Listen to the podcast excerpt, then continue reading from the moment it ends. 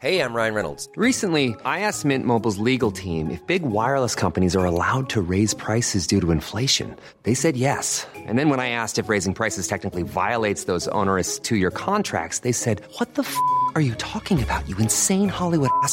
F- So to recap, we're cutting the price of Mint Unlimited from $30 a month to just $15 a month. Give it a try at mintmobile.com slash switch. $45 upfront for three months plus taxes and fees. Promo rate for new customers for limited time. Unlimited more than 40 gigabytes per month. Slows. Full terms at mintmobile.com.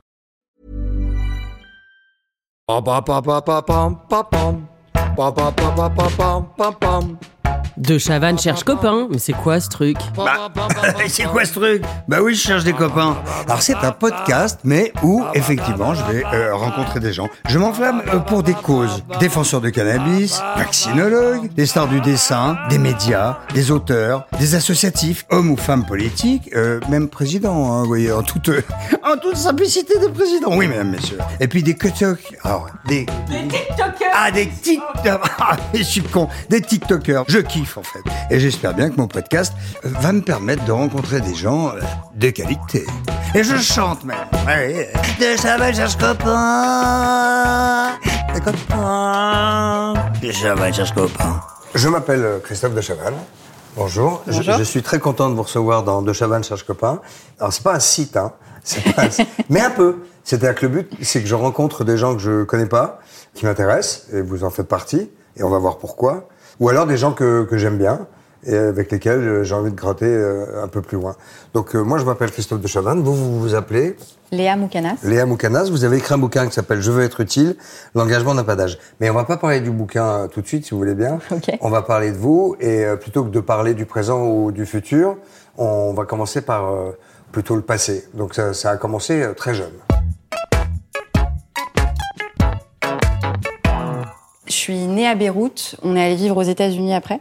Ouais, Euh, puis après, on est revenu Où ça? À Boston. ok. Euh, après, on est revenu. Puis en 2006, il y a eu la guerre, enfin une guerre qui a duré un mois et demi au Liban. Mhm. Euh, et donc là, on a fui l'été de Beyrouth à Paris. Enfin, on a fait Beyrouth-Damas, Damas-Italie. et c'était au moment où d'ailleurs l'Italie avait battu la France à la Coupe du Monde. Donc euh, quand, quand on fuyait avec mon frère, on, on, on faisait des doigts d'honneur aux Italiens euh, dans le couloir d'avion euh, avant de monter dans l'avion. Et puis Italie-France. Bon esprit. Super bon esprit. Bon, bon bah, ça montre que vous êtes une gagneuse, comme dirait l'autre. Voilà. C'est-à-dire que vous êtes compétitive. Ma mère essayait d'être discrète en mode on a fui euh, de, de Beyrouth. Ah et oui, puis nous, on hurlait. vous vous euh, cachiez. Tout, et votre papa n'était pas dans le coup. Mon père était à Paris, parce que mon père travaillait à Paris. euh, et donc mon père nous attendait à l'aéroport à Paris euh, quand on est arrivé. Et ça, vous aviez J'avais 7 ans. D'accord. Donc vous avez passé 6-7 ans aux États-Unis. Qu'est-ce qui se passe pour qu'une jeune fille de 15 ans se déclenche, car c'est l'âge que vous aviez, Ouais.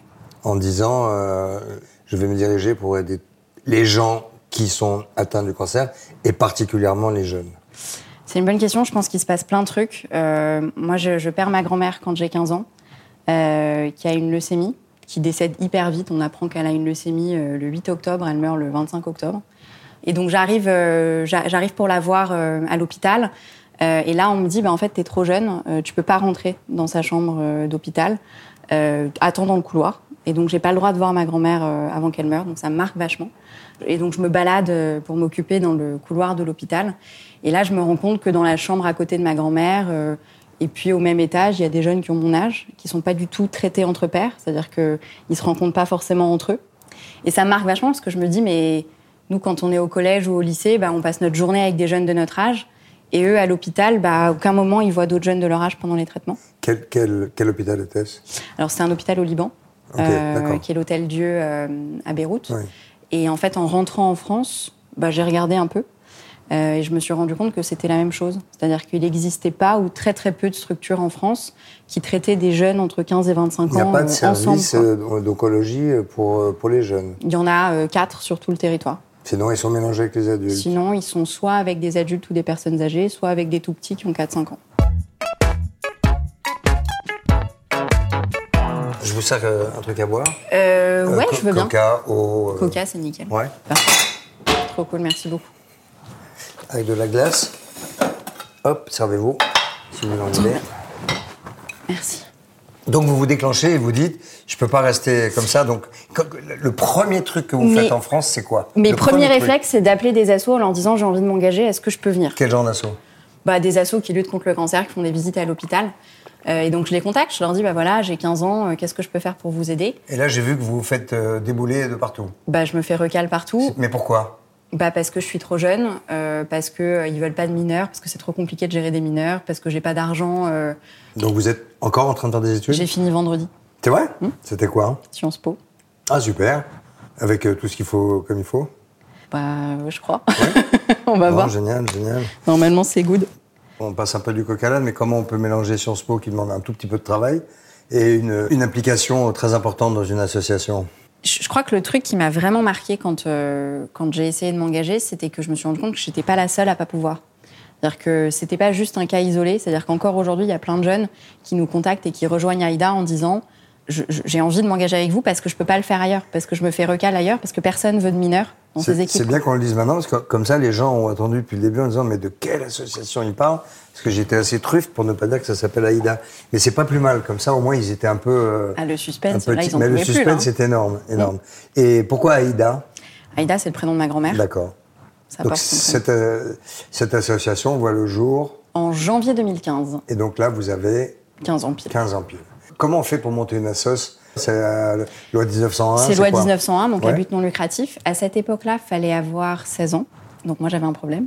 J'ai un peu triché. J'ai collé, euh, quand, tu, quand on crée une asso, il faut, faut, faut avoir des statuts et il faut un procès verbal de création de l'association et il faut que ce soit signé par euh, deux personnes qui ont plus de 16 ans. Euh, et donc j'ai collé euh, le- les statuts euh, sur mon bulletin de notes. Je suis allée faire signer mon bulletin de notes à mes parents. Euh, et en fait, euh, j'ai scanné leur signature après, je l'ai utilisé sur tout. Trop bien. Euh, donc c'est comme ça que j'ai créé Aïda au départ. Je leur ai pas dit tout de suite. Je leur ai dit le soir de Noël, donc deux mois après l'avoir fait. Euh, Ils savaient que vous montiez la sauce quand même ou même pas? Non, ils savaient pas. D'accord. Parce qu'Aïda, c'était la mère de ma mère. Euh, je viens d'une famille où, enfin, les familles libanaises, de façon générale, euh, tu te construis autour des grands-parents, quoi. Le Noël, c'est autour des grands-parents. Les annives, même, c'est autour des grands-parents. Enfin, mon anniv, c'était pas mon anniv, c'était l'anniv de ma grand-mère, quoi. Donc, tout se construisait autour de, des grands-parents. Là, elle était plus là, donc le pilier de la famille était, était, était plus là. Euh, et donc, j'avais envie d'être sûre que ça allait marcher. euh, en tout cas, sûre que j'allais avoir le droit de le faire avant d'en parler, quoi. Ok.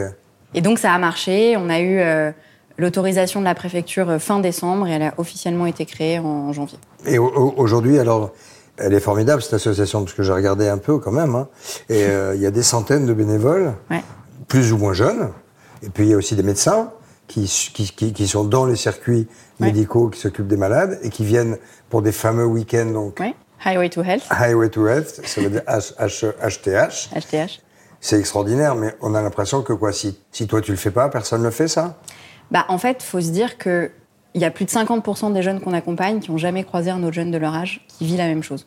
C'est-à-dire que le premier jeune qui est arrivé à Highway to Health il y a 6 ans, il m'a dit mais putain, il y a des gens bien qui ont un cancer, il y a des jeunes qui ont un cancer.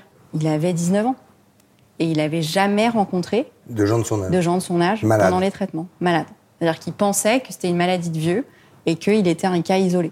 Est-ce que ça, c'est des conversations que tu as avec les responsables euh, euh, hospitaliers ou pour leur dire qu'est-ce qu'on peut changer à ça Alors ça a beaucoup avancé déjà entre euh, il y a 7 ans et aujourd'hui. Toi, tu as fait euh, bouger les lignes, donc. euh, nous, on a fait bouger les lignes, les professionnels de santé ont fait bouger les lignes euh, aussi. Aujourd'hui, il y, a des- il y a quatre unités dédiées qui existent euh, en France, qui sont que à Paris. Et sinon, dans le reste de la France, ils sont toujours hyper isolés. euh, à. Dijon ou à, À Dijon, à Tarbes. à Orléans. On sait même pas où ils sont. hein. Enfin, on en est là. Euh, moi, j'ai des jeunes euh, qui me contactent sur les réseaux sociaux en disant bah, j'ai un cancer euh, à Martigues. Qu'est-ce que vous pouvez faire pour moi, quoi? Donc, on sait même pas où ils sont forcément nous sur le Et ce serait territoire. quoi la solution, en fait? Bah, ce serait de faire des services qui soient dédiés aux générations qui se ressemblent et que ce soit à minima qu'il y ait un parcours de soins qui soit dédié aux, aux jeunes, comme il y a un parcours de soins pour la pédiatrie. La pédiatrie, c'est une spécialité euh, euh, en médecine. Aujourd'hui, on n'est pas médecin jeune. On est soit pédiatre, soit Ah, médecin Tu penses qu'il faudrait une spécialité médicale jeune Il faudrait accompagner, il faudrait des modules de formation Plutôt pour les psys, alors non pour les psys et pour les médecins. Nous, on voit beaucoup, beaucoup de médecins, on voit beaucoup d'infirmières qui se posent plein de questions sur la santé des 15-25 ans. Elles ont besoin de formation. Elles ont besoin d'avoir des clés sur euh, comment est-ce que je prends en charge cet âge-là. C'est un âge où, par exemple, il y a beaucoup d'observance au traitement. Ils ne ils prennent pas forcément leur traitement. Euh, ça les saoule. euh, c'est bah oui. euh, leur façon de dire moi ça me saoule. Là, on parle des non hospitalisés. On parle des, on parle des hospitalisés. Des on parle des jeunes entre 15 et 25 ans qui disent moi ça me saoule, je prends pas mes traitements. C'est un âge où il y a beaucoup d'observance au Est-ce traitement. est-ce- que les jeunes sont, qui ont le cancer sont tous hospitalisés Ou est-ce qu'il y a des jeunes qui sont. ben, qui, qui- qui ont un cancer, qui le traitent régulièrement, comme les adultes peuvent, peuvent aller faire des séances de chimio, etc. Mais est-ce qu'il y a des jeunes qui sont chez eux, ou à l'école, ou qui ont une vie euh, à- peu près, euh, entre guillemets, normale Alors, a- ça dépend des structures hospitalières, ça dépend du type de cancer. Alors, c'est une réponse très Sciences Po, mais euh, dans la majeure partie des cas, ils ont quand même des hospitalisations euh, d'assez longue durée, avec euh, quand même pas mal d'isolement. Il faut imaginer, par exemple, que pendant le Covid, quand tu avais plus de 18 ans, que tu étais traité dans un service adulte, tu n'avais pas le droit à des visites dans les premiers mois euh, du confinement, parce que tu es dans un service adulte, et dans les services adultes, il n'y avait pas le droit de visite. Donc, putain. tu as 17 ans et... euh, 11 mois, euh, super, et puis tu as 18 ans, euh, bah, ciao, bye, quoi. Et donc, tes six premiers mois se passent comment alors avec Aïda? Comment tu recrutes, par exemple? Les six premiers mois avec Aïda, c'est galère parce que c'est pas parce que tu as créé une association que les gens euh, t'ouvrent la porte euh, tout de suite. Donc, euh, côté bénévole, c'était assez facile parce que je me suis rendu compte que toute ma classe et puis toute ma promo voulaient s'engager. Euh, parce qu'on avait aussi cette histoire euh, de promo, on avait perdu quelqu'un dans la promo, donc je pense que ça avait inconsciemment, euh, ça a nourri l'engagement de beaucoup. Ce qui fait qu'au bout de 3-4 mois, on faisait rien à part communiquer sur les réseaux sociaux, etc. Mais les hôpitaux voulaient pas tellement entendre parler de nous parce qu'ils disaient des mineurs à l'hôpital, c'est pas possible, on n'a pas que ça à faire en tant que professionnel de santé, ce qu'on comprenait tout à fait. euh, Et te- tu te considères comme femme de santé, toi? Ouais, je, je crois que je me considère comme femme de santé parce que je crois pas qu'il faille être professionnel de santé pour faire de la santé. Je crois que la santé, justement, c'est la responsabilité de chaque citoyen Mhm. euh, et qu'on peut tous apporter notre pierre à l'édifice. Ça commence par prendre en, en charge sa propre santé. Je crois pas qu'il faille que Là, on est en plein dedans. hein. La responsabilisation de chacun, euh, on est loin du compte, là. bah, on est très loin du compte. Et l'hôpital public, il a besoin qu'on prenne en charge euh, notre santé. Il a besoin euh, d'être qu'on fasse des actions peu, de prévention. euh, il a besoin qu'on lui tende la main et que ce soit pas que les professionnels de santé, les médecins, les infirmières qui font un super boulot, mais que ce soit pas leur question qu'à eux, que ce soit vraiment une question sociétale, comme l'éducation en est une. C'est compliqué. C'est compliqué. Et en même temps, on n'a pas le choix. Moi, j'ai pas envie d'élever mes enfants, euh, si j'en ai, euh, dans un monde où on va devoir payer pour des soins, dans un monde qui ressemblerait aux soins à l'américaine.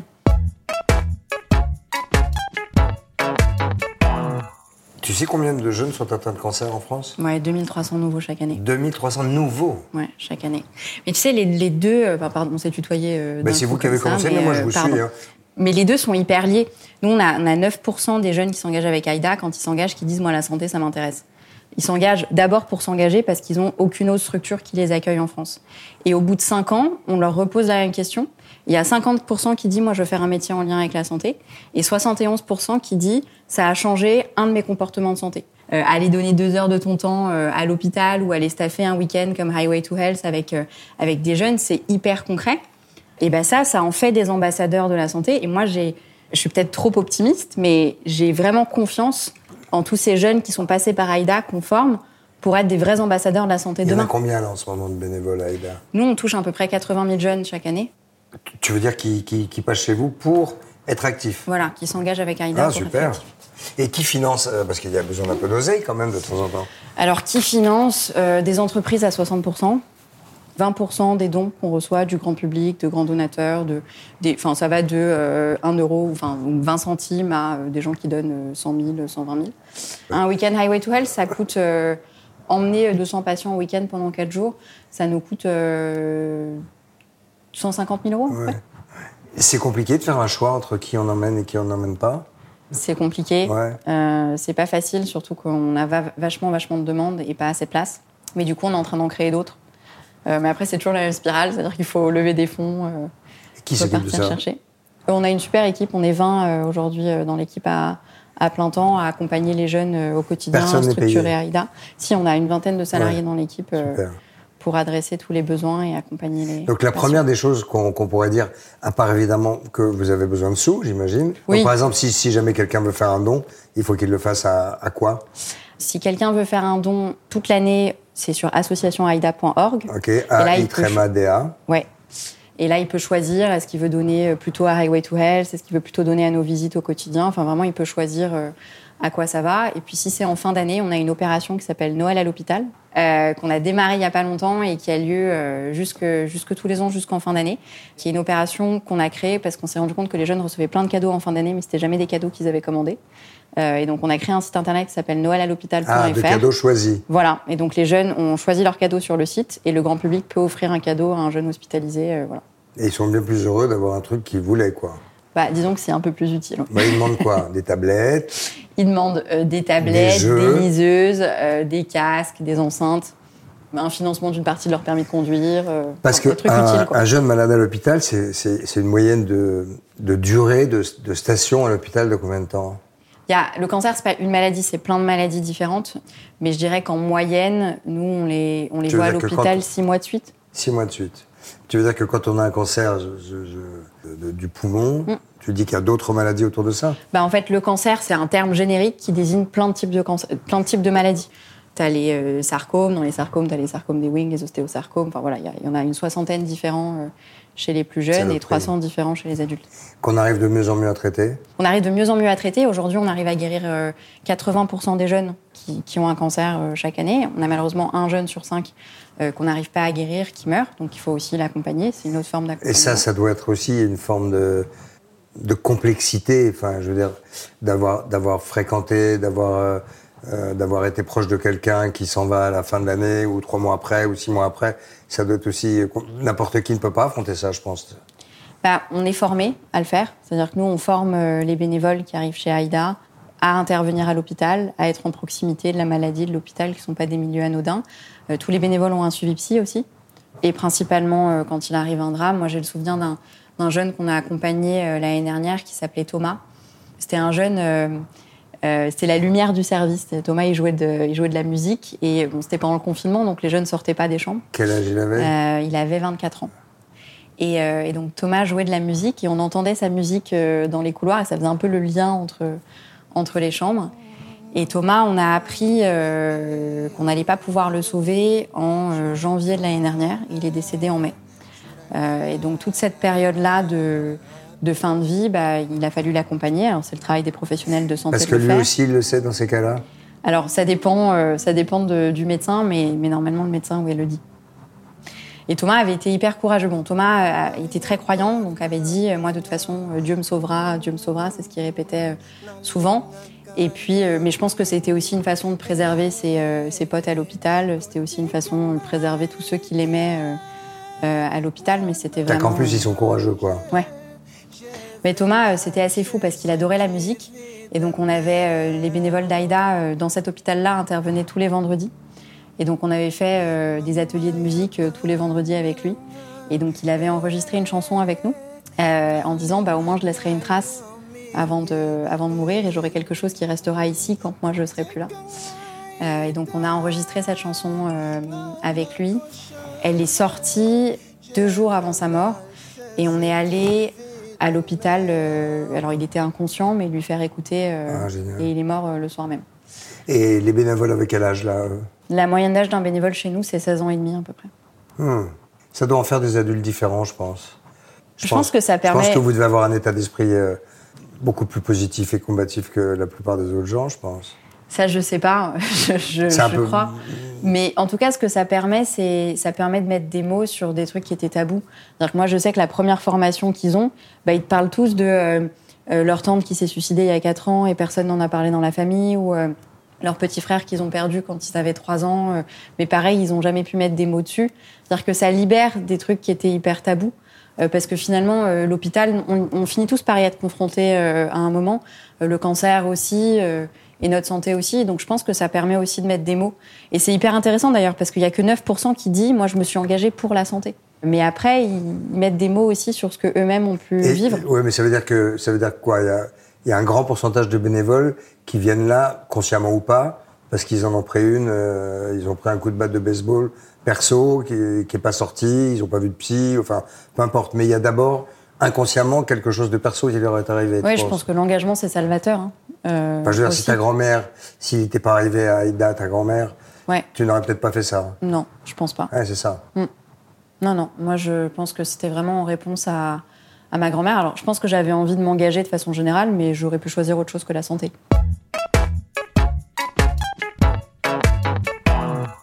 Tu regardes un avenir dans, dans, dans, dans ce que tu fais avec Aïda, avec cette association Moi, la santé des jeunes, ça me passionne. C'est-à-dire que je pense qu'il y a beaucoup de choses à faire. Euh, Donc tu penses que les jeunes, en fait, on n'en fait pas assez pour eux, Bah, pour leur santé je quand, crois ils, que quand ils avant- sont malades Et même quand ils sont pas malades, je crois qu'avant le Covid, la question de la santé des jeunes, c'était pas un sujet. Tu tu vois, si tu regardes comment c'est adressé en Angleterre, alors on n'a rien à envier du système de santé anglais parce que, euh, ou du système de santé américain, mais si tu regardes la façon dont c'est structuré, un jeune de 17 ans qui a un cancer en Angleterre, bah, il est traité dans un des 29 services qui est dédié aux jeunes entre 15 et 25 ans, ou alors il est, il est au moins sous la directive de prise en charge d'un de ces 29 Et services. nous, on n'a pas ça. Qu'on n'a pas en France Comment t'expliques ça? Bah, que c'était pas une population euh, à part entière. Et ça, ça s'explique par le fait que euh, enfin, les jeunes n'ont pas commencé à, à aller mal, et les moins jeunes d'ailleurs, euh, avec le Covid. C'était antérieur au Covid. Mais le Covid a permis de mettre en lumière ça. Et du coup, maintenant, euh, tout le monde parle partout de la santé mentale. Et donc, euh, c'est associé à la santé des jeunes. Et donc, c'est une cause qui émerge. Là, c'est la première fois qu'au ministère de la Santé, il y a quelqu'un dont le rôle, c'est de s'occuper de la santé des jeunes. Avant, c'était pas nos interlocuteurs, c'était euh, une partie de la pédiatrie, c'était une partie des Et adultes. personne, cette personne-là, elle, elle a le pouvoir de, de, de faire quoi? D'aller, Elle a l'oreille du président elle a le- Elle a l'oreille du ministre de la Santé.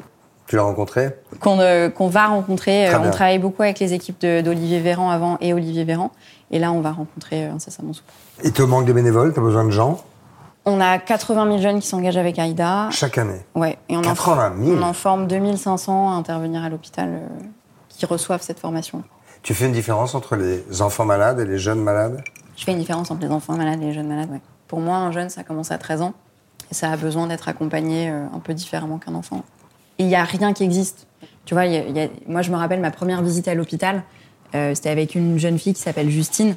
Et Justine, au départ, elle voulait pas recevoir de visite d'assaut. Parce qu'elle a dit, moi, les clowns. euh, Je te jure, il y a deux secondes, je me disais, il faut que je lui parle des clowns. non, je te Alors, promets. les clowns, je les adore, hein, ils font un super noté. boulot. Ah, bah, alors, moi, j'ai un problème avec les clowns. Ah, ok, Donc, je on va en parler. non, non, mais je veux bien qu'on en parle parce que. Et je me dis qu'il doit y avoir plein d'enfants qui ont des problèmes avec les clowns. Et je me demande si les petits-enfants, alors qu'on veut leur faire plaisir en leur envoyant des clowns, et, et- est-ce qu'ils sont heureux avec des clowns, quoi? Bah, moi, ce que je peux te dire de ce que je vois au quotidien, c'est que les ados, non. Enfin, t'as aucune envie d'avoir euh, quelque chose qui t'infantilise, un clown Oui, en l'occurrence, ouais. qui vient dans ta chambre Oui, pour euh, un, pour, jongler. un, quoi. pour un petit enfant de 6-7 ans, c'est peut-être pas Ouais. pareil. Non, les- moi, je, les enfants de 6-7 ans que j'ai croisés, euh, je crois qu'ils aimaient bien les clowns. Après, bon, t'en as toujours qui ont. C'est un drôle de truc, hein. Alors que quand on est enfant, oui, c'est vrai. Les- on aime bien hein, avec les grandes chaussures, tout ça. Est-ce que est-ce que tu arrives à supporter euh, euh, tous les gens euh, qui ne sont pas comme toi Mais je crois que chacun fait ce qu'il peut. Je crois pas que l'engagement pour la santé, par exemple, il y a plein de gens qui m'ont dit T'as commencé à 14 ans, c'est un remake de Mère Teresa, c'est un sacerdoce. Je crois pas. Enfin voilà, j'ai ma, j'ai ma vie, j'ai mes potes, euh, j'ai j'ai ce que j'aime faire à côté. Combien d'heures par jour, par semaine, par mois, ça te prend? Bah, c'est toute ma semaine, toute ma journée. euh, Tout le temps? Ouais. Et c'est où? Nos bureaux, c'est dans le 15e. Ok. Et après, nous, on est présents dans 50 hôpitaux, euh, une dizaine d'hôpitaux en Ile-de-France. Qu'est-ce que ça veut dire présent? Est-ce que ça veut dire qu'il y a un petit bureau, Alors, il n'y a pas de petits bureaux, il y a des bénévoles qui interviennent régulièrement. mais qui n'ont pas même pas un endroit pour poser un cartable? Non. Bah, Ouais. parfois, même l'infirmière qui s'occupe des jeunes n'a pas d'endroit pour poser un cartable. Donc, Ah. donc, euh, donc voilà. Par contre, parfois, on a des petits bureaux euh, dans d'autres villes, à Nantes par exemple.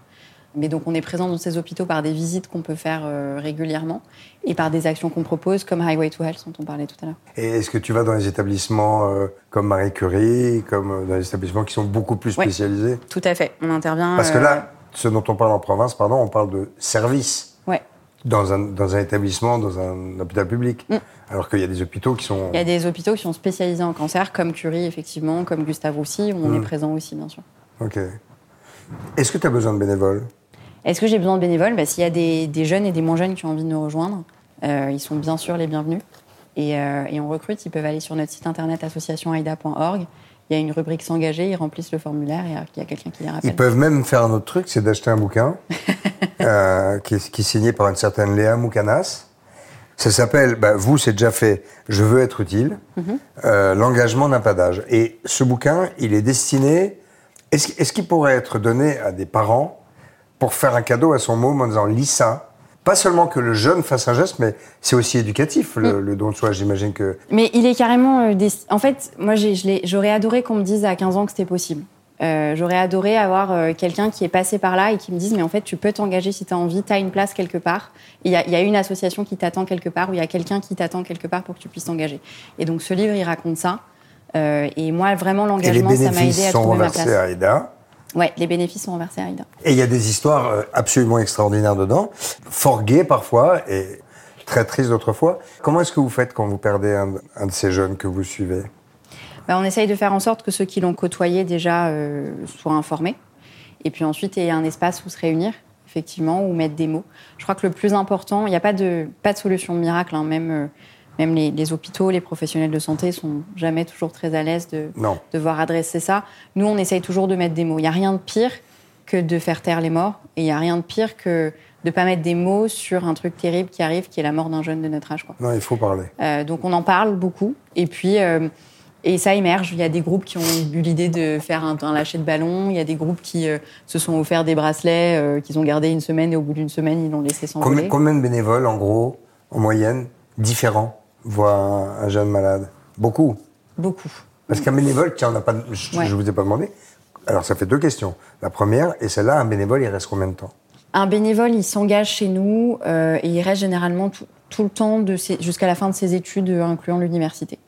C'est-à-dire qu'on a très très peu de jeunes qui partent pendant leurs études. Souvent, le moment où ils partent, c'est le moment où ils ont leur premier job.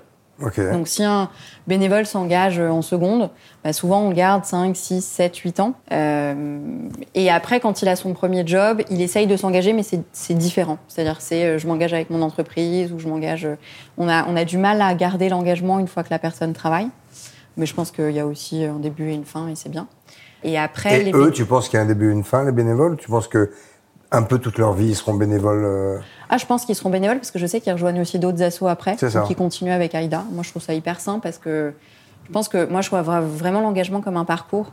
Et je pense que tu peux aller chercher un peu ce qui te permet de donner un peu de sens à ton quotidien un peu partout. Quoi. Et ça veut dire qu'en fait, tu peux être bénévole au départ sans savoir que tu fait pour ça. Et Enfin, c'est et c'est en cela que le bouquin est utile, je trouve. Il peut donner envie à quelqu'un de l'être, alors que il sait pas qu'il a ça en lui, peut-être. Parce qu'il faut l'avoir en soi, n'est-ce pas? Moi, j'ai tendance à dire qu'on fait un peu comme McDo, hein, c'est venez comme vous êtes. Quand on a commencé au départ, il y avait dans la promo des gens qui étaient tellement différents, mais qui juste ont, ont voulu avoir de l'impact à un moment et faire un truc concret. Et ça, je crois que ce qui compte, c'est d'en avoir envie, peu importe le profil qu'on a, et c'est OK de pas en avoir envie d'ailleurs. Hum, hum. Il y a une limite d'âge, basse, haute? Non, il n'y a pas de limite d'âge, juste pour Un yeuve euh, qui vient 60 balais. euh, Ouais, bah, carrément. On prend tout âge. Juste à l'hôpital, les visites, c'est 15-25 ans. Parce qu'en fait, on veut avoir exactement le même âge que les jeunes, ou 13-25 ans, parce qu'on veut avoir exactement le même âge que les jeunes qu'on va voir à l'hôpital. Mais après, dans Aïda... Ça, c'est euh, un choix. Ouais, ça, c'est un choix. Pourquoi? Euh, parce que je pense que pour faire des visites à l'hôpital, quand on est un peu plus âgé, il y a des structures qui existent déjà. Ok. Est-ce que tu fais passer, pas un examen, mais un petit test euh, quand, quand, quand tu prends quelqu'un pour voir. euh, Non, ils passent pas de test, ils ont juste une formation D'accord. euh, et un échange avec la psy. D'accord. Bah, en fait, l'idée, c'est aussi de savoir quelles sont les motivations. Tu vois, est-ce que tu veux t'engager avec Aïda parce que tu as perdu ta mère euh, la semaine dernière d'un cancer et que c'est thérapeutique? Et dans ce cas-là, est-ce que te renvoyer tout de suite à l'hôpital, c'est une très bonne idée? On fera jamais le choix pour la personne, mais par contre, l'idée, c'est de, de l'aider à discerner ça. Euh, donc ça, c'est euh, c'est une discussion qu'ils ont avec la psy, ouais. Et Bon, ça, par super. contre, on s'en mêle pas. Léa Moukadas, je, je suis ravi de. de- bah, J'ai peut-être une nouvelle copine euh, maintenant. Bah ouais, carrément. Hein, à savoir. Mais en tout cas, moi, si, si vous voulez, je suis votre copain avec plaisir. En tout cas, le bouquin s'appelle Je veux être utile, l'engagement n'a pas d'âge, et chez Robert Laffont. Et c'est formidable ce que vous faites. Et puis, vous êtes une fille formidable. Voilà. Merci beaucoup. Non, non, mais c'est vrai, c'est très agréable. Moi, je vois rarement des gens de 25 ans, tu vois. Donc moi, le seul truc que je peux faire, c'est voir ma fille, hein, qui en a 35, ou l'autre qui en a 25, le tien, euh, ou des gens comme toi. Donc euh, c'est une très bonne idée qu'on a eue de, de, de vouloir se faire ce petit dating là. Merci C'est beaucoup. cool. Et bravo pour Aïda surtout. Merci. Et à très bientôt. Et à très vite. Ben oui, à très vite. Au revoir tout le monde. Merci. Ouais, des copains. Je vais chercher copain.